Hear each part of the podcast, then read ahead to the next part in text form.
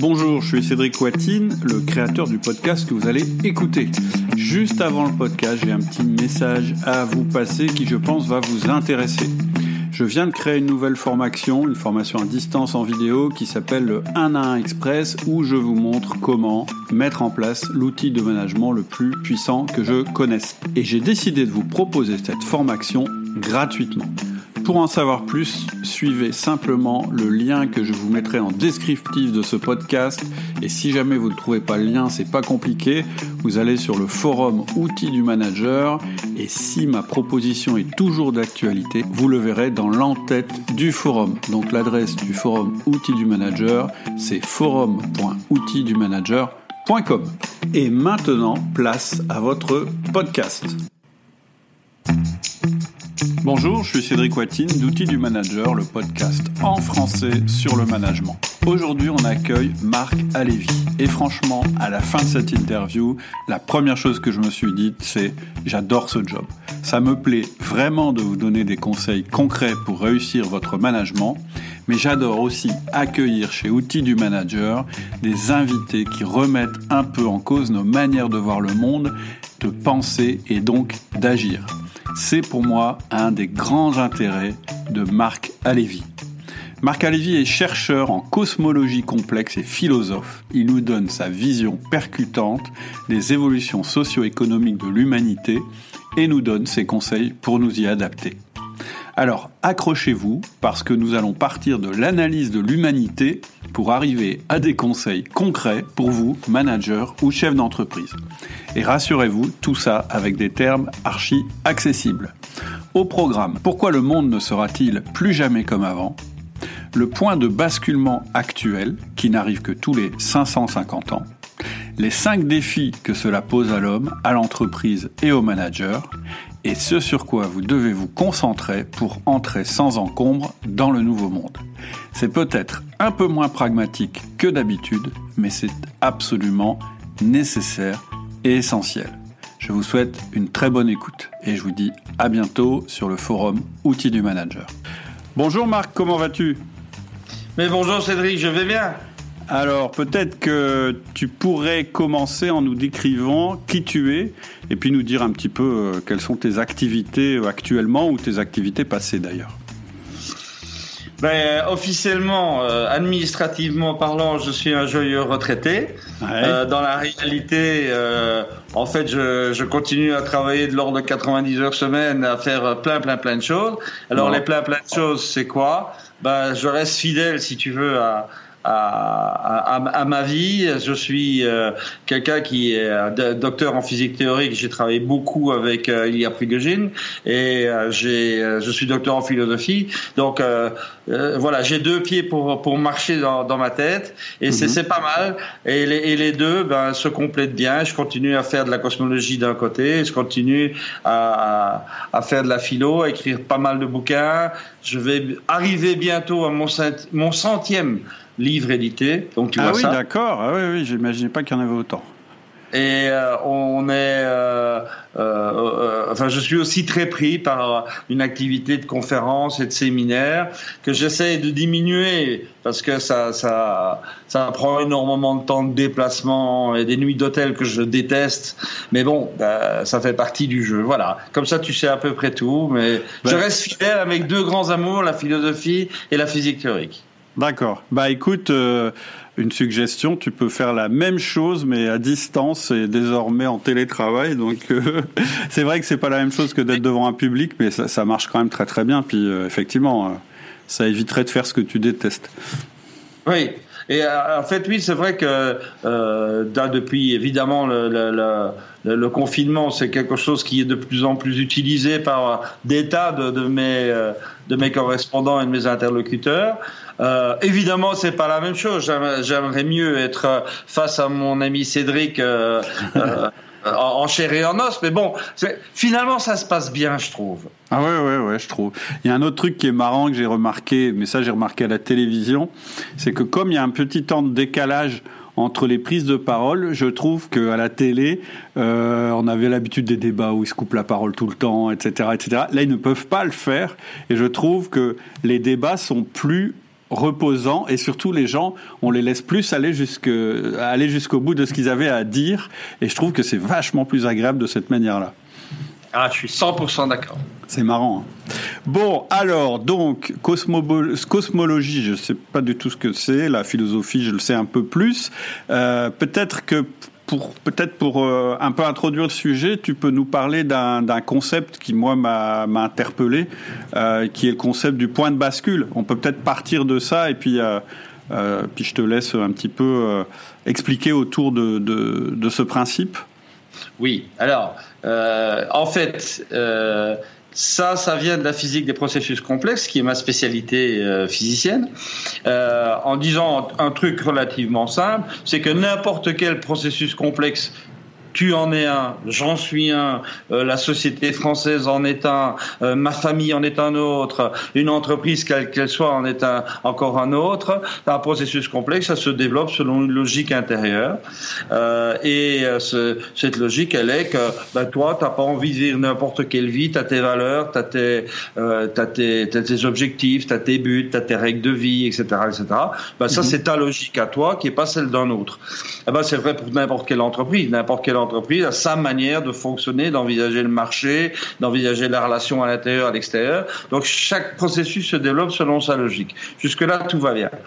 Euh, là où il y a quelque chose qui se passe parfois, c'est que euh, cette logique doit changer parce qu'on le veut de l'intérieur ou parce qu'elle est obligée de changer de l'extérieur. Je te donne juste un petit exemple, tu vas comprendre immédiatement. Euh, je sais pas, tu, as des enfants Je suis peut-être indiscret en disant ça. Oui, oui, oui. Avec ma compagne, euh, à nous deux, on en a, on en a six. Six Trois chacun, ouais. ah ben moi aussi, ah, tu vois, égalité. et euh, et euh, ouais, je voulais juste te dire simplement, c'est que le jour où ton premier enfant est né, ben normalement ce jour-là, tu as compris quelque chose, c'est qu'il y avait la vie avant, qu'il y avait la vie après, et que c'est pas la même forcément, la naissance de l'enfant change complètement les structures de vie, les logiques de vie, les contraintes de vie. Donc voilà, ça c'est ce qu'on appelle une bifurcation en physique des processus complexes. D'accord. Et, ça, on peut trouver à tous les échelons. En fait, ce qui nous intéresse ici, toi et moi, maintenant, c'est euh, la, changement, la bifurcation qu'on est en train de vivre, le point de bascule dont on, dont on parle, mhm. la bifurcation qu'on est en train de vivre en termes j'emploie un mot un peu technique, en termes de paradigme. Alors, mmh. qu'est-ce que c'est le paradigme? C'est juste le fait qu'à un moment donné, une société, euh, elle s'organise et elle fonctionne sur base d'un certain nombre de fondamentaux. Euh, si on parle de la société européenne aujourd'hui, les mots-clés qui viendraient facilement, c'est démocratie, droits de l'homme, économie semi-libérale, l'État-nation, enfin bon, il y en a quelques-uns comme ça, qui suffiraient à décrire un peu le, le, le monde dans lequel on fonctionne. Mmh. Alors, Là où je deviens plus précis, c'est de dire que, ben, comme toi, comme moi, comme la mésange que je vois sur la branche là, euh, on a tous un cycle de vie. On est, on grandit, on arrive à maturité, on décline et on disparaît. Euh, ben, c'est vrai pour la mésange, c'est vrai pour toi, c'est vrai pour moi, mais c'est vrai aussi pour les paradigmes. Ça, ça devient intéressant. Ça veut dire qu'effectivement, on a travaillé, mais je te parle il y a, il y a, il y a presque 40 ans maintenant, on a travaillé avec des historiens pour essayer de repérer cette notion d'évolution paradigmatique et de mort d'un paradigme et de naissance du suivant. Mhm. Et on a remarqué des choses intéressantes, c'est que la durée de vie, tu sais que la durée de vie moyenne d'un homme aujourd'hui, l'espérance de vie pour une femme c'est 85, pour un homme c'est 80. C'est pas la même chose pour la maison dont je te parlais, c'est pas la même chose pour le ver de terre. Hein. Donc chaque type de système a une espérance de vie. Eh bien, pour un paradigme, on l'a mesuré et c'est vérifié maintenant, c'est de l'ordre de 550 ans. Donc tous les 550 ans, on change de paradigme. Et c'est vrai dans l'histoire européenne, c'est vrai dans l'histoire indienne, c'est vrai dans l'histoire chinoise, les trois grands foyers civilisationnels qui, sont aujourd'hui actifs. Et donc, euh, euh, voilà, c'est quelque chose qui est quelque part une loi entre guillemets. Maintenant, c'est pas l'horlogerie suisse non plus. Hein. Euh, c'est pas 550 euh, ans précisément à minuit 24, quoi. Hein. Donc, soyons clairs aussi, il y, a des latitudes. Donc, tout ça pour dire quoi? C'est que si on regarde dans l'Europe, la dernière grande bifurcation qui a eu lieu, le dernier changement de paradigme qui a eu lieu, c'était euh, à la Renaissance 550 ans avant, c'est la fin du rêve carolingien. 550 ans avant, c'est la chute de l'Empire romain. 550 ans avant, c'est la fin des cités grecques et du berceau de la philosophie par les invasions romaines. Donc euh, voilà, tous les 550 ans, il se passe quelque chose qui est vraiment quelque chose d'assez énorme, hein, qui, qui, dit voilà, hmm. on change, de mode de vie, on change de regard sur le monde. On, bon, et nous là maintenant, on, on, est en train de vivre cette bifurcation, cette, ce changement paradigmatique. Et, euh, Alors, excuse-moi, je t'interromps deux secondes. Quand tu dis nous, en fait, c'est quoi? C'est la civilisation occidentale? C'est puisque puisque tu dis qu'il y a des paradigmes qui sont pas forcément calés en même temps dans toutes les civilisations. Quand tu dis nous, tu parles de qui en fait? Eh ben, je parle des humains en général parce que les humains en général, d'accord. Parce que très, très clairement, aujourd'hui, le système socio-économique, il est, il est globalisé. Je suis assez d'accord. Il, mondialisé, même si je n'aime pas beaucoup ce mot-là, on peut en reparler plus tard si tu veux.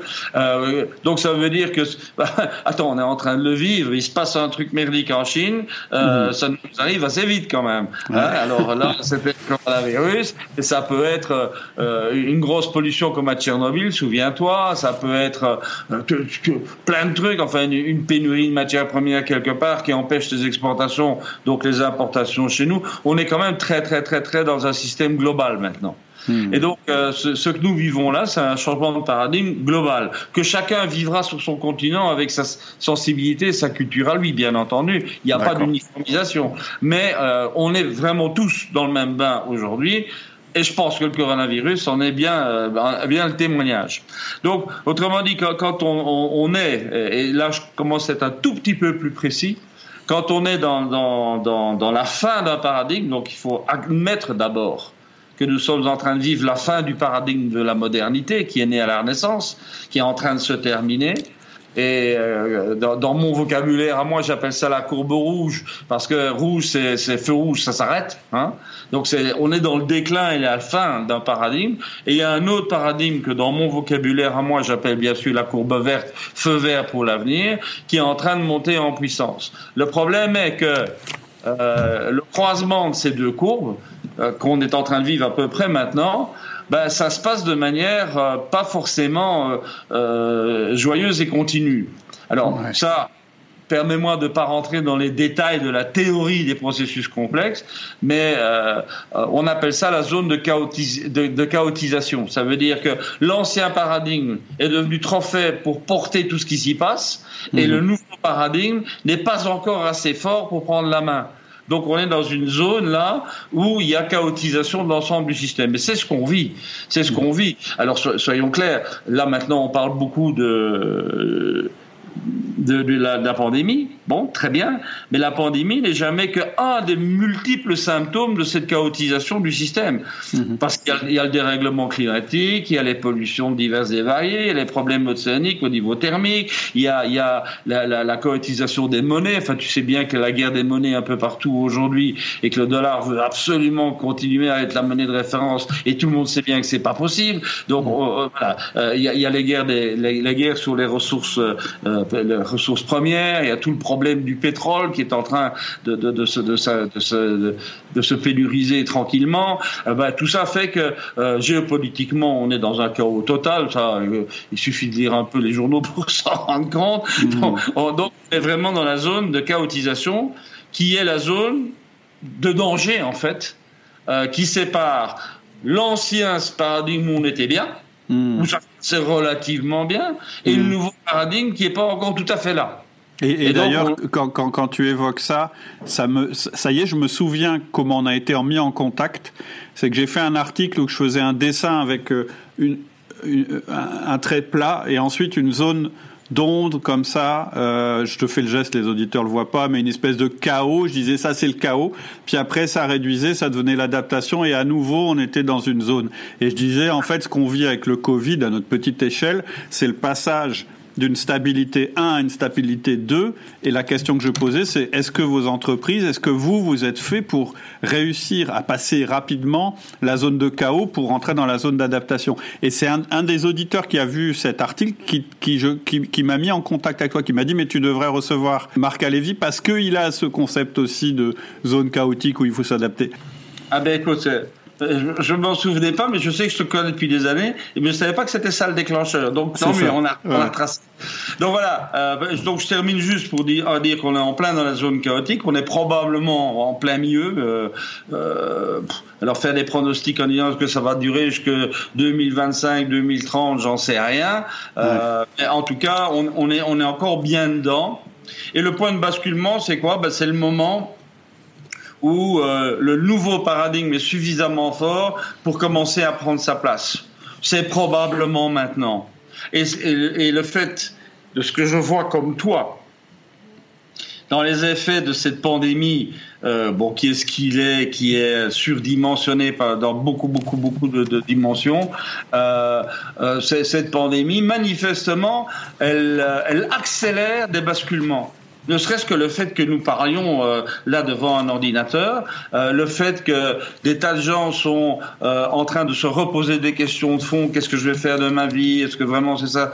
Ce que je faisais avant, est-ce que c'était ça qui est essentiel, est-ce que comment je fais avec mes enfants, j'ai lu des articles ahurissants, mais comme toi, comme tout le monde, tout, comme tous nos auditeurs, des articles ahurissants où il y a des parents qui disent depuis que les enfants sont à la maison, qu'on essaye de d'assurer de, de, leur scolarité, on se rend compte que nos gamins, on les connaissait pas. On se rend compte qu'ils sont complètement infernaux quand ils sont en classe et qu'ils et qu'ils sont pas du tout studieux.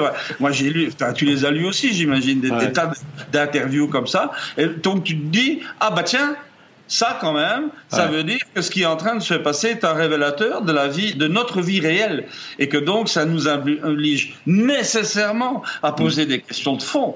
En fait, c'est la prise de conscience dont tu parlais. C'est-à-dire que là, il y a un événement suffisamment d'une ampleur suffisante et qui est vraiment, qui remet vraiment en cause notre routine habituelle qui nous permet de se rendre compte qu'il y a quelque chose qui est en train de bouger, il y a une transformation qui est en train de s'opérer. C'est la prise de conscience dont tu parlais, peut-être. Oui, c'est la prise de conscience dont je parlais. Donc, moi, je pense qu'effectivement, cette crise du coronavirus est peut-être le déclencheur du point de basculement. Et ça, je t'en ai pas encore parlé, donc je, vais le dire en deux minutes après. Mais, mais, mais personne n'en est sûr. Parce que si on regarde l'histoire passée, l'homme, l'être humain, a une mémoire extrêmement courte. Hein. Mm. Il, se pose des tas de questions, il veut changer ses habitudes, il se dit putain, je suis pas dans la bonne vie. Et dès le moment où le problème s'efface et que, et que la, crise se termine, euh, il y en a beaucoup qui sont tentés de dire, mais dans le fond, c'était pas si mal que ça avant, bah, je vais revenir à mes mauvaises habitudes. Hein, donc, il faut, il faut se méfier très fort des pronostics. Hein. Ce qui est clair, en tout cas, c'est que la crise actuelle pandémique pourrait être, comme l'avait été la crise financière de 2007, pourrait être un déclencheur de bascule. Mais peut-être pas. Hmm. Mais peut-être pas. Hein et donc c'est là où euh, on a nous, et là je reprends ma casquette de théoricien, on a un problème, c'est que en fait pour sortir de la zone chaotique, il faut ce qu'on appelle un déclencheur, que ce déclencheur, euh, parce qu'on est dans la théorie du chaos, euh, est, est, quelque part lié à la notion d'effet papillon. Je ne sais pas si, si, si ça, te, si ça te parle. L'effet papillon, le butterfly effect en, en anglais, c'est le fait que euh, une toute petite cause par exemple la crise du, coronavirus. Hein, on, est à, à, moins de, de, de, de, 10 000 morts en France aujourd'hui. Les deux dernières grandes grippes de 57 et de 69, je crois, euh, c'était 30 000 et 40 000 morts. Hein, mmh. donc euh, euh, voilà. Donc, toute proportion gardée, c'est un déclencheur, c'est un élément vrai qui fait souffrir et qui et qui et qui qui coince les sociétés, qui coince l'économie. Donc je ne veux pas du tout minimiser. Je dis simplement est-ce que ce sera ça l'effet papillon? Est-ce que c'est ça le déclencheur? J'en sais rien, mais ça pourrait. Hmm. Mais ça pourrait. Et ce, qui est, sûr, c'est que ça fait une espèce de réaction en chaîne à la, fin, à laquelle moi personnellement je m'attendais pas, par exemple, de se dire que tout est lié, c'est-à-dire que il se passe quelque chose en Chine, ça arrive chez nous, il se passe quelque chose chez nous dans le domaine, euh, euh, je dirais des pandémies, mais ça joue sur l'économie. Du coup, la réaction euh, en chaîne, ça va être dans nos sociétés à nous que la BCE, etc., va essayer de sauver les meubles. En fait, c'est toute cette réaction en chaîne qui est un peu effrayante. Oui, et ce qui est, je peux rajouter deux choses là-dessus? Bien sûr. La première, c'est que je crois que ce qui fait le plus de dégâts aujourd'hui, c'est pas le, le, le, Covid 19 lui-même, c'est le, climat de panique qu'il a instauré. Et que cette panique-là a beaucoup plus fait beaucoup plus de dégâts que dans la réalité physiologique, médicale, qui, dans le fond, est quelque chose d'assez entre guillemets anecdotique et je, le dis avec tout le respect pour les gens qui souffrent et pour les gens qui pour les gens qui meurent évidemment hein. mm. loin de moi l'idée d'être cynique mais, mais, je dis simplement que euh, les effets de panique sont beaucoup plus graves euh, L'autre chose que je voulais te dire, c'est que, euh, et ça je ne veux pas jouer les, les, les, les, oiseaux de mauvais augure, mais je pense que les conséquences financiero-économiques de ce que nous sommes en train de vivre au niveau médical aujourd'hui seront beaucoup plus importantes qu'on ne croit, parce qu'on est en train de saccager euh, une bonne part de l'économie mondiale aujourd'hui. Mmh. Hein, et que donc il va falloir quelque part, et le gouvernement français a décidé de faire ce qu'il fallait pour sauver les entreprises, etc. Tout va bien, mais quelqu'un va devoir payer ça. Et mmh. comment va et comment va-t-on financer tout ça hein Et donc je pense que aujourd'hui tout le monde est plus concentré sur le côté santé.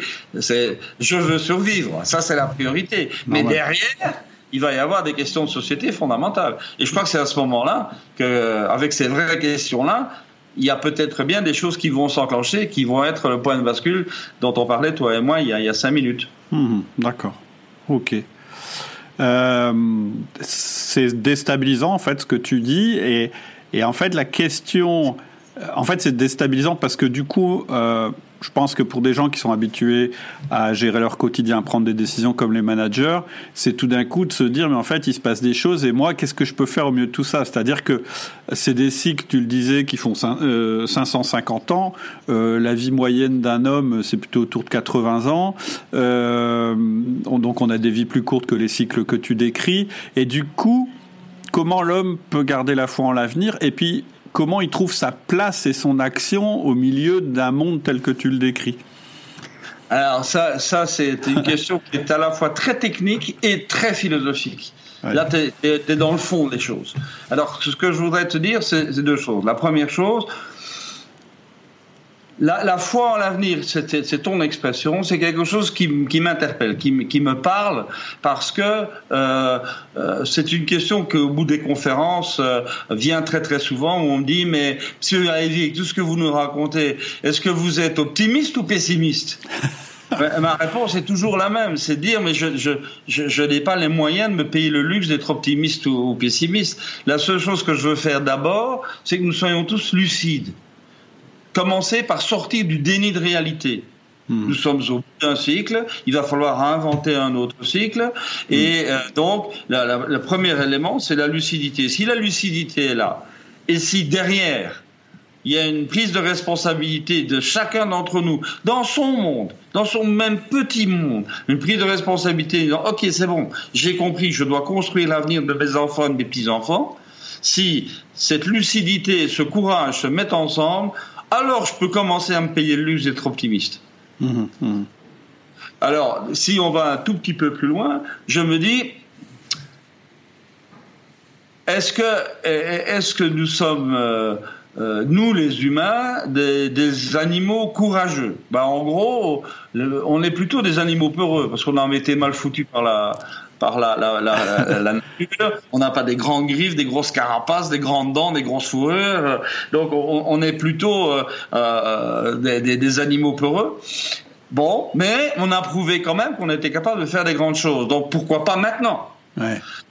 L'autre chose, c'est que je, et ça j'insiste toujours là-dessus et ça ça énerve en général surtout le public français, euh, c'est que, je leur dis, les institutions politiques d'aujourd'hui, les institutions économiques, bancaires et financières d'aujourd'hui, sont des purs produits de l'ancien paradigme. Hmm. Donc, ils, sont, ils existent pour assurer la pérennité de l'ancien paradigme qui est en train de s'effondrer. Donc, il ne faut pas compter sur eux pour instaurer ou même faciliter l'instauration du nouveau paradigme qui, par définition, va changer les institutions.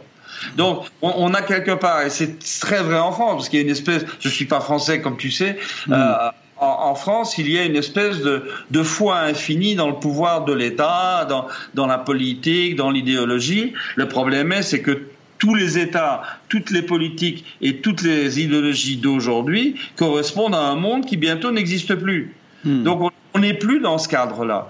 Donc ça veut dire quoi? Ça veut dire que c'est pas l'État qui va faire basculer la France ou les Français ou, le système français vers le nouveau paradigme.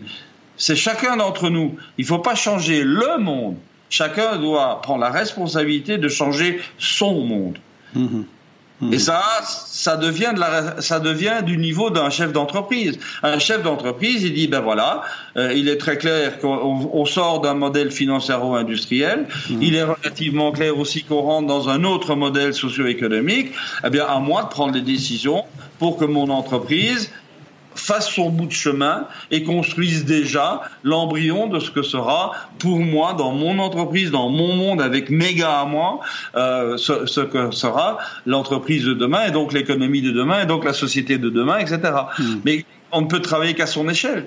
La hmm. solution ne viendra pas de, l'extérieur, ne viendra pas des institutions. En fait, ce que tu dis là, c'est amusant parce que euh, ça me fait exactement penser, euh, j'ai lu là très récemment le livre Antifragile de Taleb, où lui il dit que tous ces systèmes qu'on a mis autour, alors lui il parle pas forcément de l'État français, mais il parle par exemple euh, de, l'argent euh, qui est distribué par euh, la Banque centrale. Tous ces effets en fait de, de prolongation d'un, qui selon lui d'un monde qui de toute façon est en train d'aller à sa perte, etc. En fait, il nous empêche même d'être clairvoyants par rapport au changement de paradigme. C'est-à-dire que tous ces amortisseurs qui sont partout, en fait, ils nous isolent de la réalité du monde qui est en train de se produire. Euh, et, et c'est vrai que c'est une tentation qui est grande. Moi, je suis chef d'entreprise. Mon entreprise, elle est en danger. Je me dis, mais comment je vais faire pour payer les salaires? Et puis là, j'ai l'État qui dit, mais non, mais c'est pas grave, on va prendre en charge euh, ce que vous, vous pourrez pas prendre en charge, etc.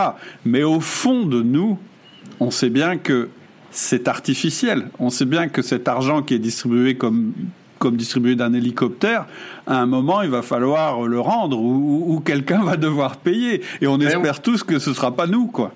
Eh, bien sûr, bien sûr. Tu sais, ça me fait un peu penser à, à ce que j'ai malheureusement vécu avec. Euh, avec euh, ma, femme qui, qui, est morte d'un cancer du côlon il y a, il y a, une quinzaine d'années. Mm-hmm. Euh, elle, elle, était la seule à pas se rendre compte de l'état dans lequel elle était. Pourquoi? Parce qu'elle était sous morphine.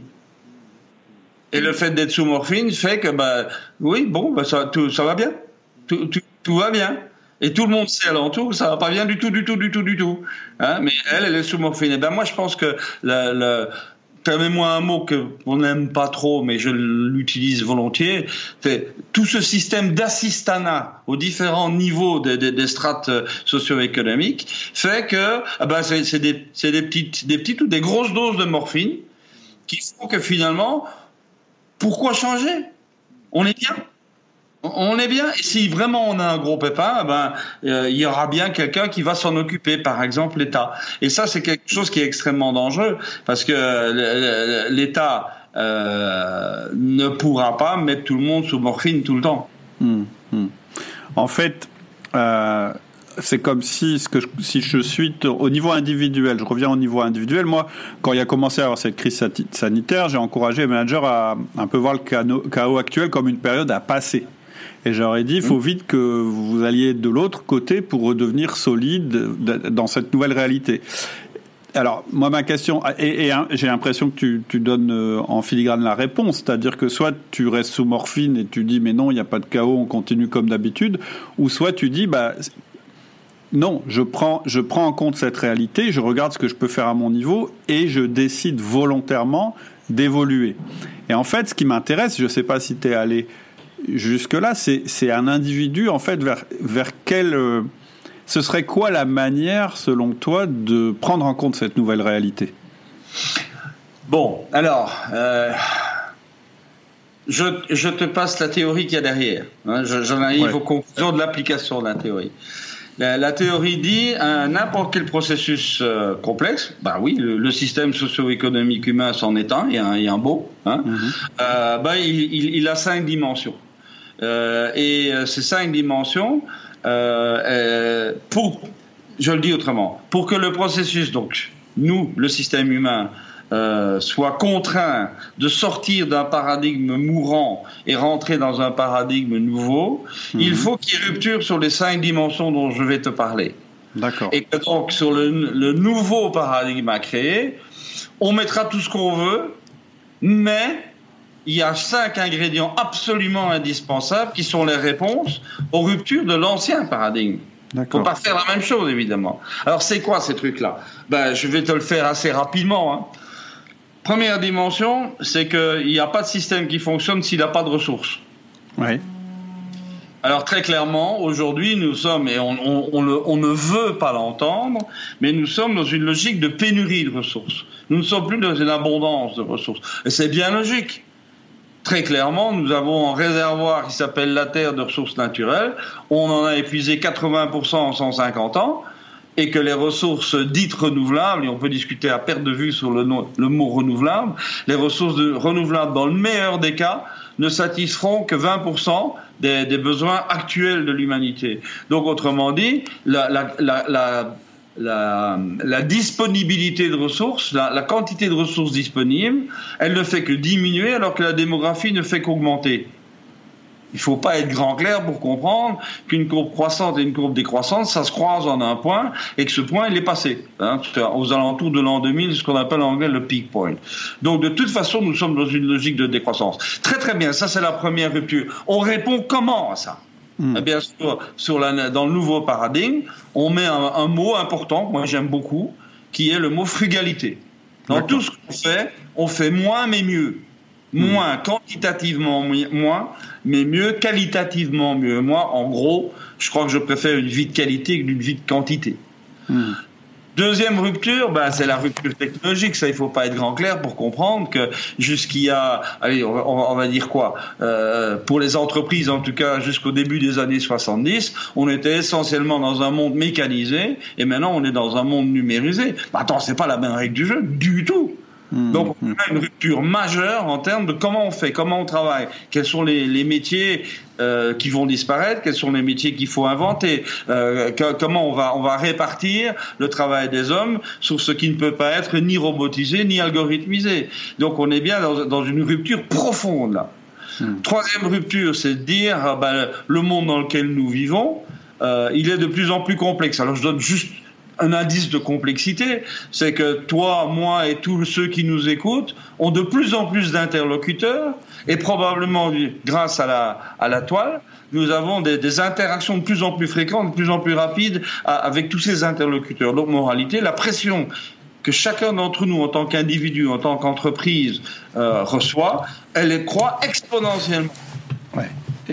Fait quoi avec ça? On se dit oui, mais il faut pouvoir absorber tout ça. Et tout le monde nous dit ah ben il faut développer la souplesse, l'agilité, la, la, la, la, réactivité, l'imagination, l'innovation. Tout, tout ça c'est vrai. Mais est-ce que nos, nos, modèles organisationnels sont prêts à faire ça? Est-ce qu'ils nous aident à faire ça? Je suis désolé de te le dire, tu le sais mieux que moi, Cédric. Le modèle encore aujourd'hui dominant, c'est le modèle pyramidal hiérarchique. Et c'est le modèle le plus pauvre en relation. Donc c'est le plus lent et c'est le plus lourd. Mmh. Tiens, comme par hasard, aujourd'hui, on nous dit ah mais non, il faut changer complètement les, les, les modèles d'organisation. Il faut aller travailler en réseau, travailler les réseaux collaboratifs, etc. Ce qui est vrai, c'est mathématiquement vrai et démontrable. Mmh. Sauf qu'on oublie un truc, c'est que pour un manager, passer du pyramidal au, au réseau, c'est un casse-tête, pas possible. C'est mmh. un grand défi qui, qui nous est lancé aujourd'hui. Mais on n'a pas le choix. Donc pour ça, il n'y a rien à faire. Il faut passer, et là je, sais qu'on parle à des managers, ben, il faut passer d'un management mécanique basé sur des normes, sur du quantitatif, sur, du procédural, sur la division du travail, etc., vers un management qui est un, un management beaucoup plus organique au sens que nous, toi, moi, nous avons 80 000 milliards de cellules en nous qui fonctionnent bien sans qu'il y ait de chef. Hmm. Ce qui ne veut pas dire du tout qu'il n'y a pas des prises de décision, ça ne veut pas dire qu'il n'y a pas des systèmes de régulation, mais ça veut dire que c'est un autre mode organisationnel. Eh bien, moi, je pense que les entreprises, c'est la, la, deuxième, la troisième, pardon, grande rupture, c'est celle-là. Sur la courbe verte, les entreprises seront des réseaux. Mmh. Et si je peux me oui. Il y a aussi, juste au niveau managérial, oui, euh, effectivement, nos cellules travaillent comme ça et c'est pas forcément tout n'est pas forcément euh, euh, top-down et, organisé comme ça, mais en même temps, il y a des relais. C'est-à-dire que chaque relais euh, est capable de gérer un nombre fini d'interactions et que euh, c'est en développant des relais. On peut appeler ça des managers, des relais comme on veut, mais il faut quand même à un moment qu'il y ait des nœuds dans l'organisation. Et moi, c'est le futur rôle des managers où il va falloir représenter les informations qu'un groupe euh, euh, transmet, où il va falloir prendre des décisions, animer, etc., etc. Oui, parce qu'il faut, et là je ne peux qu'abonder dans ton sens, c'est qu'il faut être très très clair. C'est que le fait de travailler en réseau, c'est pas Club Med, Yukaidi, Yukaida. Hein, ça. ça. veut dire il doit y avoir absolument des, des, centres de décision, donc des, des, des, des comment dirais des gens qui détiennent un pouvoir pour trancher, pour, pour euh, arbitrer, qu'il faut aussi avoir des centres de gens qui font autorité, des gens aussi, et ça c'est le plus important dans un réseau, c'est des gens qui, ont, qui, qui sont des, des, des des, contagieux en termes de passion et d'enthousiasme. Mm-hmm. C'est-à-dire des gens, ils sont capables de transmettre la foi en un projet collectif. Mm. C'est probablement ça la mission la plus importante d'un manager demain matin et la plus difficile à faire. C'est mm-hmm. d'être un, creuset de passion et d'enthousiasme où tout le monde va venir puiser tout le temps. Euh, dis-moi que j'ai raison de me battre. Oui, tu as raison de te battre. Vas-y, mon gars. Hein? Il y a là quelque chose qui est, qui est un, tout autre type de management. Mais je répète, les décisions doivent se prendre. Et la, pardon de dire ça parce que c'est choquant, mais une entreprise ne sera jamais une démocratie. Hmm. Dans une démocratie, dans une démocratie, on a le temps et ça marche pas. Dans, une entreprise, on n'a pas le temps, il faut que ça marche. Donc, et, il va falloir un jour ou l'autre euh, comprendre ça. Enfin bon. Alors la quatrième rupture, celle-là, elle est sur le modèle économique. On en a un peu parlé tout à l'heure. En fait, on vit toujours aujourd'hui dans un modèle dominant qu'on a hérité de la révolution industrielle qui est en fait une économie de masse et une économie de prix bas. Ce sont les deux grands piliers. Or, ça ça marche plus. L'économie de masse, euh, eh ben, euh, clairement, euh, elle a été absorbée par la finance spéculative. Aujourd'hui, c'est jusqu'à jusque dans les années milieu des années 80, en gros, la finance était la servante de l'économie réelle. Là, il y a eu une bascule, et aujourd'hui, c'est l'économie réelle qui n'est jamais qu'un moyen de la finance spéculative pour, pour générer de l'argent avec de l'argent. Et donc là, on, d'où les, d'où les crises, d'où les bulles, enfin de tout ce qu'on connaît. Et c'est pas fini. L'autre chose, c'est, les prix bas. c'est bien, on peut inventer des tas de trucs. Et toute l'histoire du management au XXe siècle, ça a été des astuces, des coups de génie pour faire baisser les prix de revient. Forcément, si tu dois vendre beaucoup dans une économie de masse, tu ne peux pas faire autrement que de faire baisser les prix de vente par rapport à tes concurrents, donc, baisser tes prix de revient. Et donc on, a, on a là toute une série de choses qui sont mises en place, qui sont, qui sont géniales. Génial. Quand, quand, moi, ça m'a toujours fait rire ce truc-là, mais on est en 1908 et Henry Ford lance la Forte avec mm. l'idée de la faire tellement bon marché que n'importe quel de ses ouvriers pourra s'en acheter une. Donc il a une clientèle euh, euh, captive comme ça, tranquille. Hein. Mm. Et eh ben, quand il présente la Forte, il dit vous pouvez la choisir de la couleur que vous voulez, à condition que ce soit noir. Tout le monde connaît cette histoire. Mm. Euh, mais, qu'est-ce qu'il invente en disant ça? Ben, Une manière de baisser les prix, c'est standardiser. Arrêtez de me faire chier avec des détails. Vous voulez une voiture pour marcher? Ben, on a tous la même. Euh, voilà. On, a là des tas, des tas, des tas d'inventions qui ont été faites. Mais aujourd'hui, on est au bout, du, au bout du modèle. On ne pourra plus baisser les prix. On ne pourra plus élargir les masses. Donc il va bien falloir qu'on trouve autre chose. En plus de ça, il y a quelque chose qui s'est passé qui est génial. C'est que euh, quand on a commencé à toucher à la, à la, qualité des, des, produits ou des services pour en faire baisser le prix, il y a, y, a, y a, une espèce de, de, petite révolte dans certains coins qui s'est mise en place en disant mais attends et ça c'est une phrase de mon grand-père un bon paysan flamand qui disait euh, moi je suis pas assez riche pour me payer du bon marché parce que le bon marché ça finit toujours par coûter beaucoup trop cher. C'est vrai. C'est du bon sens paysan. Donc ça veut dire c'est bien de baisser les prix mais pas, mais pas au mépris de la qualité, de l'utilisabilité, etc. Ça veut dire quoi? Ça veut dire qu'on est en train de basculer dans une autre logique économique, qui est une logique non plus de prix bas, mais d'optimisation de la valeur d'utilité, ce qui n'est pas du tout la même chose.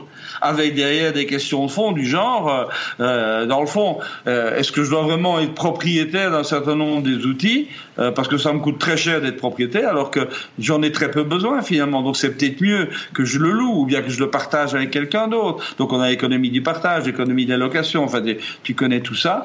Et donc mhm. on sent bien que là il y a, y a, y a une, une bascule très très importante. Et le dernier point, le, le dernier point de, de, de, rupture, euh, et ça c'est plus philo, hein, mais je crois que c'est important aussi de faire de la philo de temps en temps.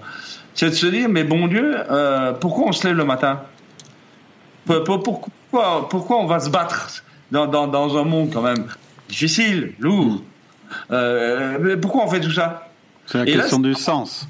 La question du sens, ben, bien sûr. La question du sens et de la valeur des choses et de la, valeur de la vie. Regarde aujourd'hui, avec la crise du coronavirus, pardon, et, du confinement, il y a quand même plein de gens qui se disent Attends, je vais faire quoi de ma vie là? Ça fait 20 ans que je me gourre. Je suis en train de courir derrière des ombres. Euh, est-ce que c'est pas euh, le moment maintenant de se dire est-ce que c'est vraiment ça que je veux? On a toujours voulu, euh, et, ma génération d'abord, c'est il fallait réussir dans la vie après la guerre.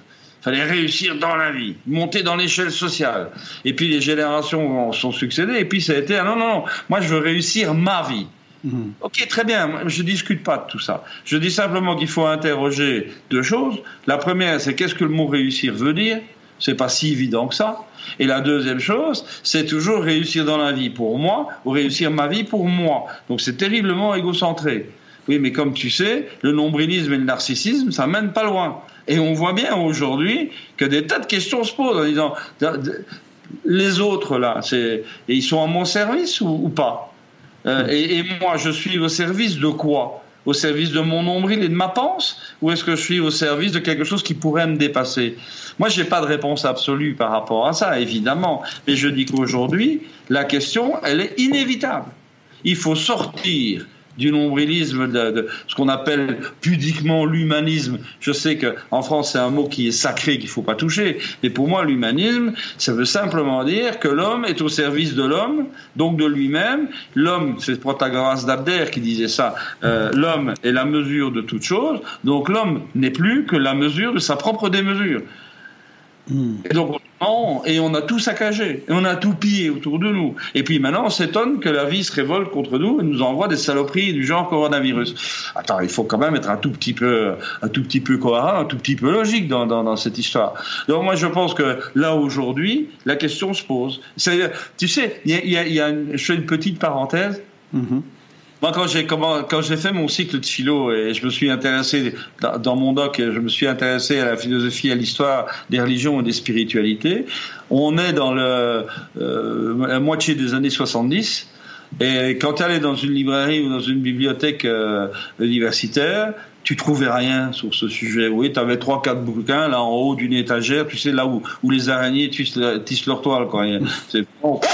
Euh, personne s'intéressait à ça. Va aujourd'hui à la FNAC, ah dans une grande prise quelconque, des pans entiers de murs sur spiritualité, ésotérisme, religion, développement hmm. personnel, patin, machin, enfin, méditation, tout ce que tu veux. Il y en a, mais des pans entiers. C'est pas neutre. Ça veut hmm. juste dire quelque chose que la question est posée. Qu'est-ce que je veux faire de ma vie et au service de quoi veux-je mettre ma vie? Maintenant, moi, je m'adresse à tes auditeurs managers. Oui. La question pour l'entreprise, elle est cruciale. Hmm. Tu ne peux pas demander à un tes collaborateurs de donner le meilleur de lui-même à l'entreprise si l'entreprise ne donne pas du sens à ce don que fait mm. le, collaborateur. Donc il faut donner du sens. L'entreprise, elle est au service de quoi? C'est une vraie question. Alors moi je me souviens que euh, quand j'ai fait mon MBA il y, a, bien bien bien longtemps à ce moment-là, on avait la réponse de Milton Friedman qui est le, fondateur de l'école de Chicago qui été prix Nobel euh, en 77 ou 18, je sais plus trop, euh, d'économie, euh, Milton Friedman, lui, il avait le culot de dire la seule et unique raison d'être de l'entreprise, c'est de servir des dividendes à ses actionnaires. Hmm. C'est vachement bien en théorie économique, cela dit, ça n'a jamais motivé un seul de nos collaborateurs de savoir que tu vas verser des dividendes aux actionnaires qui ne connaissent pas. C'est pas ça qui te fait te lever le matin. Ah bah il me semble. Hein. Eh bien, Donc ça veut dire que quelque part, donner du sens à l'entreprise, ça veut pas dire ne pas payer ce qui doit être payé à ceux qui nous fournissent de l'argent, du travail, de, de, de, de, la notoriété, de, des matières ou des matériaux. Bien sûr qu'il faut rémunérer tout ça correctement, mais ça, ce sont des ressources. Ce ne sont que des ressources. Et la ressource n'a jamais donné de sens et de valeur à l'entreprise en tant que, que, que, projet collectif. Et donc, c'est là, là, où, là où je pense qu'aujourd'hui, tous les managers qui nous écoutent doivent absolument se poser la question je mets mon entreprise au service de quoi? De quelque chose de noble, de quelque chose qui est enthousiasmant, de quelque chose qui peut allumer des passions et de quelque chose qui va faire que chacun des collaborateurs sera heureux d'apporter le meilleur de lui-même à cette aventure collective. Hmm. Ouais, ça, je crois que c'est voilà, c'était ma dernière rupture pour euh, expliquer ce que pourrait être la courbe verte. Est-ce que je peux récapituler ce que j'ai compris des cinq défis qui se posent, euh, ce que tu viens d'expliquer au, niveau de nos sociétés? Là, Le premier, c'est les ressources, c'est ça que tu as dit? Oui. C'est le premier défi. Le deuxième, c'est au niveau technologique Oui. Le troisième, c'est celui de la complexité et en particulier, tu as parlé des réseaux. Oui, donc le problème de l'organisation. De l'organisation, d'accord. Et le quatrième, c'est le passage d'un système de masse et de bas prix à euh, une optimisation de la valeur d'utilité. Et le cinquième, c'est le sens. Oui. Si tu déclines ces cinq choses-là au niveau, je, te, je, te, propose, c'est de les décliner au niveau d'un entrepreneur d'abord, parce que c'est une partie de mes auditeurs, et ensuite au niveau d'un manager, c'est-à-dire que c'est pas forcément celui qui possède l'entreprise. Qu'est-ce que ça voudrait dire déjà pour une entreprise? Donc j'ai compris euh, le sens, c'est-à-dire euh, il faut qu'elle ait un sens euh, euh qui dépasse un petit peu juste le fait de verser de l'argent aux actionnaires. Et après sur les autres sur les autres critères, euh, le fait qu'elle je suppose consomme pas trop de ressources, c'est-à-dire que. oui. Ouais. Euh, au niveau techno, euh, qu'est-ce que ça veut dire? C'est qu'elle sache euh, travailler en réseau? Tu l'as expliqué, c'est l'organisation.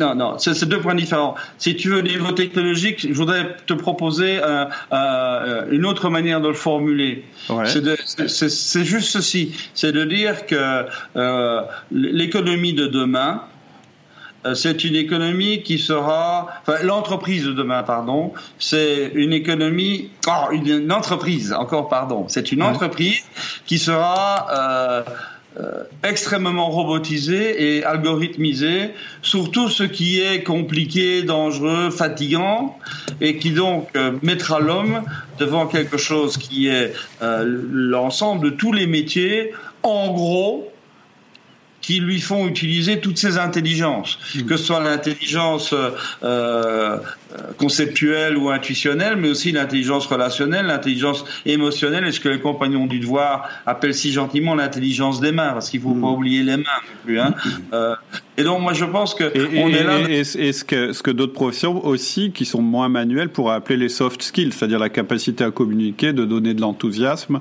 etc., etc. Parce que ça c'est humain, c'est purement humain. Relationnelle. Oui, j'appelle ça l'intelligence relationnelle, mais tu as parfaitement euh, raison. Hein. Euh, par exemple, le soin aux personnes, euh, mm. ben aujourd'hui c'est un vrai problème. Euh, ça demande pas forcément d'avoir un prix Nobel, mais ça demande quand même d'avoir un certain nombre de talents communicationnels ou autres qui sont indispensables. C'est évident. Donc, et ça, et ça, on est bien d'accord qu'un robot fera jamais. Ouais. Donc euh, on, on, est là devant quelque chose qui est que nous basculons dans une économie qu'est-ce qu'on va dire? Une économie de l'intelligence, une hmm. économie de, de, de, des capacités euh, mentales ou des talents mentaux, appelons ça comme on veut, j'en sais rien. En tout cas, la force des biceps jouera plus. Hmm, hmm. Donc ça veut dire que, oh, ben, on le sait, tu le sais. Aujourd'hui, euh, depuis 2018 plus exactement, il y a deux grandes études qui ont été faites en Europe, l'une en Allemagne euh, qui est purement allemande et l'autre euh, qui a été faite à l'université de Liège mais au niveau européen qui était concurrente au départ, tout arrivé exactement à la même conclusion. Et la conclusion, c'est quoi? C'est qu'aujourd'hui, 40% des emplois qui sont assumés par des hommes seront assumés par des, pardon, par des machines numériques, des robots ou des, ou des algorithmes. Mais 40%, c'est énorme. Mmh, mmh, mmh. Alors, est-ce que ça veut dire que le, ces 40% vont se retrouver au, chômage? Je n'y crois pas un seul instant. On a déjà connu ça avec la révolution informatique dans les années 70, où on hurlait au chômage et il n'y a jamais eu de chômage. Simplement, il y a d'autres d'autres euh, talents et d'autres métiers qui vont surgir et qui vont récupérer tous ces gens-là, mais dans quelque chose qui ne sera pas robotisable, quelque chose qui ne sera pas algorithmisable. Et c'est là où la question doit être posée aujourd'hui. On ne la pose pas assez. Moi, je voudrais que ceux qui nous écoutent là prennent vraiment en main cette question toute simple. demain, enfin, demain, ça veut dire d'ici 5 ans, 10 ans, hein, 40% de ce que je fais dans mon entreprise va être soit algorithmisé, soit robotisé. Je dois m'y préparer maintenant. Donc je dois repérer ce qui est robotisable, je dois repérer ce qui est algorithmisable, je dois anticiper ces robotisations ou ces algorithmisations, parce que sinon je vais les subir et ça va être terrible. Donc c'est maintenant qu'il faut y réfléchir. Mmh. Eh ben, je pense que là, on a, on a fait un, un, grand pas en avant sur ce thème-là, sur le thème de, de, du bon usage de technologie. Parce que mmh de toi à moi, euh, les, les, les, les, GAFA et leurs vitrines californiennes, ça me fait un peu marrer, hein, parce que euh, en, gros, on te, on te, vend des gadgets et du ludique qui servent à rien. Hein. Je suis désolé, mais Facebook, ça sert à rien. Euh, Instagram, ça sert à rien. Netflix, ça sert à rien. Donc, euh, en parlant, j'entends. Hein. Ouais, ouais, l'utilité, ouais. Ouais, ah oui, la notion d'utilité, moi, j'y tiens beaucoup. Alors voilà, euh, ça, ça veut dire quoi? Ça veut dire que pour un euh, Est-ce que j'ai tout dit Oui, le, le, le, réseau, ben ça, on en a parlé. Euh, et le modèle économique. Ah oui, le, le modèle économique. Euh, ça, je pense qu'il faut, il faut bien y réfléchir. Euh, si tu veux, qu'est-ce que je voudrais mettre en avant là? C'est la notion de virtuosité. Je crois que les managers qui nous écoutent demain matin doivent avoir en tête un plan de virtuosité pour leur entreprise. Ça veut dire quoi? Ça veut dire savoir ce qu'ils sont capables de faire qui est difficile de faire. Parce que dès le moment où tu fais quelque chose qui est difficile, c'est quelque chose que les autres ne savent pas faire, et que dès le moment où tu es le seul à pouvoir faire quelque chose de difficile, le prix ne se discute plus. Et tu sors enfin de, de, de la chape de plomb du prix bas. Et tu, et tu restaures tes marges. Alors, comme, euh, comme tu me parlais beaucoup d'auditeurs qui sont plutôt du monde de la PME, je pense qu'ils ils seront très heureux de se rendre compte qu'il y a possibilité pour une PME de restaurer ses marges. Euh, parce que là, c'est vachement laminé quand même. Donc euh, voilà, moi je pense que la virtuosité, c'est vraiment ça. C'est de voir dans les savoir-faire quels sont les savoir-faire stratégiques que l'on a, là, ce qui est difficile à faire, ce qui est difficile à apprendre, ce qui est difficile à transmettre. Et ça, c'est les points stratégiques de développement de l'entreprise. C'est là-dessus qu'il faut appuyer. Et ça coûte pas d'argent. Ça coûte du temps et de l'énergie, mais ça coûte pas d'argent. Il n'y a pas d'économie d'échelle sur les ressources immatérielles. Et, et en ce moment, on a un peu de temps pour réfléchir. En plus, tu vois, ça tombe juste bien, quoi. ouais, ça tombe à point. En fait, c'est pas une crise, c'est une opportunité. Ah, voilà. ok, bah c'est hyper intéressant. Je pense que, en plus, ça va mettre en action les auditeurs. Je pense que c'est vraiment intéressant comme ça quand on parle de quelque chose qui est vraiment très très euh, j'allais dire théorique, mais oui, qui est théorique, qui est une analyse théorique de la vie du monde et que on descend, on descend, on descend et on arrive à bon bah qu'est-ce que je fais maintenant? Je pense que là tu as tracé quand même des des pistes de réflexion qui sont vraiment très concrètes et vraiment intéressantes, que ce soit dans la manière dont les relations sont organisées dans l'entreprise, que ce soit euh, dans le futur de l'entreprise à 5 ans, quand tu as parlé de, euh, de l'automatisation des tâches et ce qui va devenir, euh, bah, ce qui va sortir du champ humain et donc qu'est-ce qui doit être fait par l'humain à la place. Et puis aussi, effectivement, moi, la notion de virtuosité, je trouve ça, ou, ou de valeur ajoutée différenciante, ça c'est clairement, effectivement, c'est là-dessus qu'il faut, qu'il faut miser, c'est-à-dire ne plus être comparable, en fait, finalement.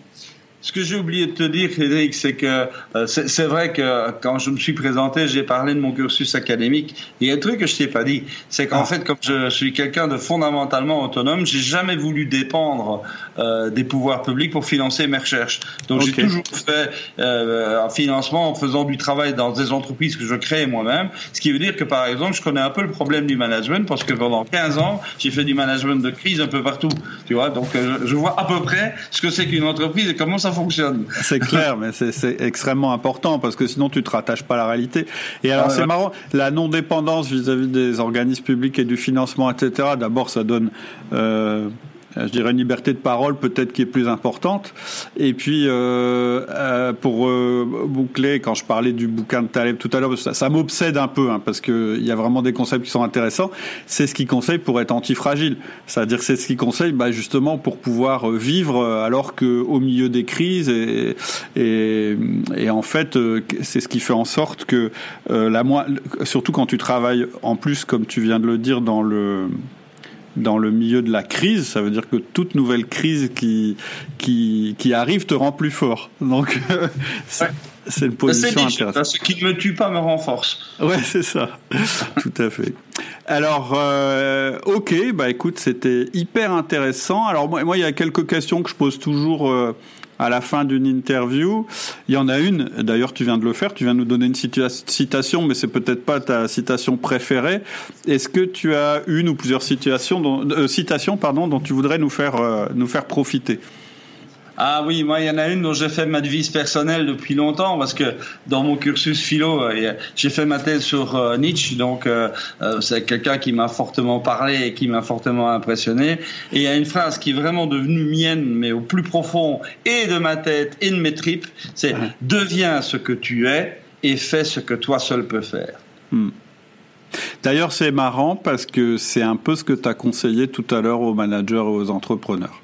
Quand tu leur dis vous devez faire preuve de virtuosité, c'est exactement euh, ce que tu leur dis. Et effectivement, c'est toujours intéressant quand on est chef d'entreprise de regarder ce que notre entreprise est capable de faire et que n'est pas capable de faire une autre entreprise. Et il n'y a que ça qui compte.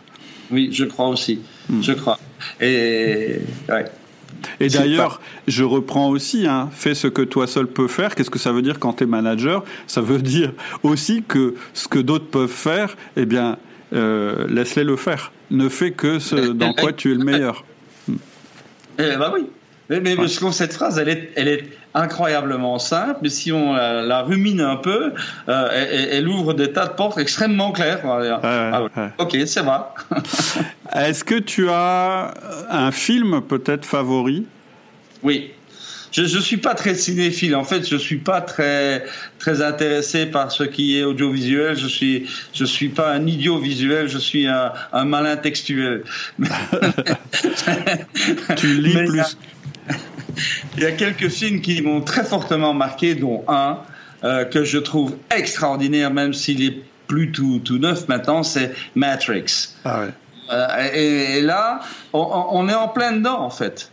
Parce que la pilule rouge, la pilule bleue, hein, euh, on, est bien là à choisir entre deux mondes. Le monde de l'illusion où on se dit sous morphine, on va continuer à, à fonctionner, tout va bien, et, et, et les virus, parce que c'est comme ça que ça s'appelle euh, dans Matrix. Ouais, hein. ouais ils sont là pour euh, pour régler les problèmes, etc. Et on ne sait pas fondamentalement la réalité des choses. On est dans le déni de réalité, mais c'est pas grave parce que tout se passe bien. Euh, cette scène est extraordinaire où tu vois un gars qui vient de l'autre monde et qui dit, qui renonce au vrai monde et qui rentre dans la matrice et qui dit je sais ce que c'est qui est faux mais qu'est-ce que c'est bon eh ben, On est dans l'artificialité totale, mais bon, euh, ok. Et puis il y a l'autre monde, hein, il, y a, le monde de, de, de, de Morpheus euh, rejoint par Nemo, etc. C'est un monde frugal, si tu veux bien t'en souvenir. Euh, c'est un monde difficile, c'est un monde sans luxe mais c'est un monde libre, c'est un monde qui crée l'avenir. Et, et euh, voilà, euh, je pense que Matrix était la préfiguration de ce modèle de, de, de bifurcation dont on a parlé tout à l'heure. Ah, c'est intéressant. Et c'est vrai. Euh, dans Matrix, on peut l'interpréter comme ça. Il y a le monde où on rêve et où on n'est pas soi-même, et puis il y a le monde où on vit et qui est plus difficile et qui est moins sécurisant, mais, mais qui est aussi peut-être plus. Voilà. En tout cas, dans le film, c'est le monde réel. Oui. Et la réalité, moi, je trouve qu'il n'y a rien de plus beau. Est-ce qu'il y a un livre euh, que tu. Alors, peut-être pas le livre que tu as préféré, mais le livre que tu conseilles le plus? Euh, il, y en a, il, y en a, il y en a plein, évidemment. Je suis un lecteur euh, assidu. Oui, je vois, je vois ça derrière toi. Hein. Moi, j'ai la, j'ai la vidéo, donc. Euh. je crois qu'il doit y avoir dans, dans, la totalité de la maison ici, on doit approcher de 5000 bouquins. Voilà. Il y a, il y a, allez, les livres que, que je trouve les plus nourrissants euh, en termes en termes de réflexion. Euh, D'abord et avant tout, je te parle de Papa Nietzsche évidemment. C'est ainsi ainsi par les Zarathustra. Hein, ainsi par la Zarathustra, c'est c'est pas un, un, texte philosophique lourd. C'est un texte de métaphore. C'est un texte qui est écrit un peu comme comme un texte biblique. Enfin, c'est des choses qui se, qui se ruminent, c'est des métaphores, c'est des images, tout ça doit être euh, ruminé, mais c'est d'une richesse infinie. Et, il y a un passage qui est extraordinaire, c'est la fin du prologue, euh, où euh, Zarathustra explique à la foule sur le, la place du marché, ce qui n'est pas neutre, euh, et qui explique à la foule ce que c'est que le dernier homme et il dit le dernier homme, et ça prend une page, et il explique exactement ce que nous sommes, nous, ici, en début du 21e siècle. C'est-à-dire tourner sur le nombril, sur le matériel, sur, euh, sur le confort, etc., etc. Là, c'est, c'est extraordinaire. Or, ça a été écrit en 1887, quand même. c'est fou, hein. Euh, alors d'autres livres, d'autres livres que je pourrais. Euh, moi, je me délecte aussi en termes de méditation euh, intéressante. Je me délecte de, des fragments d'Héraclite. C'est pas trop connu. C'est, ce sont des, fragments, comme le mot l'indique, ce sont des tout petits morceaux de texte dont on n'a pas retrouvé le reste. Héraclite, c'est un, un, philosophe d'Éphèse qui qui euh, qui était euh, qui écrivait au VIe siècle avant avant avant la chrétienne. Euh, et euh, il y a, y, a, des choses fabuleuses. Enfin, j'en cite deux comme ça très vite. tout cool. En grec, c'est pantari. tout cool, ça veut dire que rien n'est permanent, tout change tout le temps, et que donc il faut arrêter de croire qu'on peut arrêter les mmh. choses. Hmm. Euh, choses se passent. Euh, il dit qu'il faut accepter et assumer le monde tel qu'il est, tel qu'il va, et arrêter d'inventer des mondes imaginaires qui sont probablement plus beaux, plus machin, plus trucs, mais qui sont pas là. Donc, hmm. euh, c'est, voilà, on retourne à Matrix là. Il faut hmm. retourner à la réalité, hein, où euh, on ne se baigne jamais deux fois dans le même fleuve. C'est un peu la idée, le fleuve qui coule. Et on a l'impression qu'il est permanent. Pourquoi? Parce que les rives sont les mêmes. Mais la réalité du fleuve, c'est l'eau qui coule et c'est jamais deux fois la même goutte d'eau qui vient euh, euh, te, caresser la peau. Donc mm. voilà, ça c'est Héraclite. Et puis qu'est-ce que je pourrais comme troisième Oui, enfin ça c'est peut-être ma culture juive, mais je reste très très attaché à la Bible, non pas pour des raisons théologiques ou des raisons de foi religieuse, des choses comme ça, euh, je trouve que ce serait bien qu'on redécouvre ce livre qui est quand même fondateur hmm. pour toute la culture européenne. Euh, et que dans, dans, ce livre, il y a des, des, des, choses fabuleuses. Et pour moi, le début du livre de la Genèse euh, est fabuleux. Pourquoi? Parce que, comme je te l'ai dit tout à l'heure, je suis physicien et donc la cosmologie, c'est la branche de la physique qui s'occupe d'essayer de, de, comprendre l'univers dans son ensemble. Bah, tu ouvres la Bible euh, au livre de la Genèse, ça y est, c'est bon, quoi. et, et, on te raconte des trucs. il faut surtout pas prendre ça à la lettre, c'est absurde. Hein, ça n'a pas vocation ni scientifique ni historique. C'est juste symbolique, mais ça, ça, ça, ça, ça, peut être ruminé. Et cette rumination, c'est un bonheur. Mm. Euh, euh, ça te nourrit. Voilà. Mm. Bah écoute, je te remercie beaucoup. Euh, ce sera le mot de la fin. Ah oui, juste une chose quand même. Euh, si euh, des auditeurs veulent te suivre, te contacter, te retrouver, est-ce que tu existes quelque part sur euh, dans la Matrix? Alors, j'existe très très peu dans la Matrix, euh, mais euh, j'ai une adresse, enfin j'ai un site et dans le site en question, il y a un petit, un petit truc qu'on peut cliquer, contacter Marc donc ça c'est facile. Et euh, l'adresse du site, c'est www. Bien sûr, noéthique, donc ça je dois épeler, c'est N comme Nestor, O, Oscar, E, Émile, T, Théodule, I, Isidore, Q, Québec, U, Ursule, et E, Émile, point, EU. Point EU, d'accord. Ouais, je suis un Européen convaincu, donc c'est point EU. D'accord, ok. Bah écoute, merci infiniment. Euh, je pense que voilà, j'ai trouvé l'expérience hyper intéressante et enrichissante. Ça m'a vraiment, ça m'a vraiment plu. Puis il n'est pas impossible qu'on qu'on remette ça une fois ou l'autre si ça t'intéresse. Avec grand plaisir, Cédric. Allez, à bientôt. Au revoir. Voilà, c'est tout pour aujourd'hui. J'espère que ça vous a plu. Si vous voulez poursuivre les discussions, si vous voulez voir les applications concrètes qu'on peut faire de ce que nous a dit Marc Lévis, eh bien, je vous donne rendez-vous sur le forum, le forum outils du manager. Euh, ça s'écrit forum.outildumanager.com. Euh, vous verrez, c'est une communauté qui est de plus en plus active et qui grossit. Donc je vous conseille d'y faire un petit tour et surtout de, de vous inscrire et de participer. Je vous souhaite une excellente semaine et je vous dis à bientôt.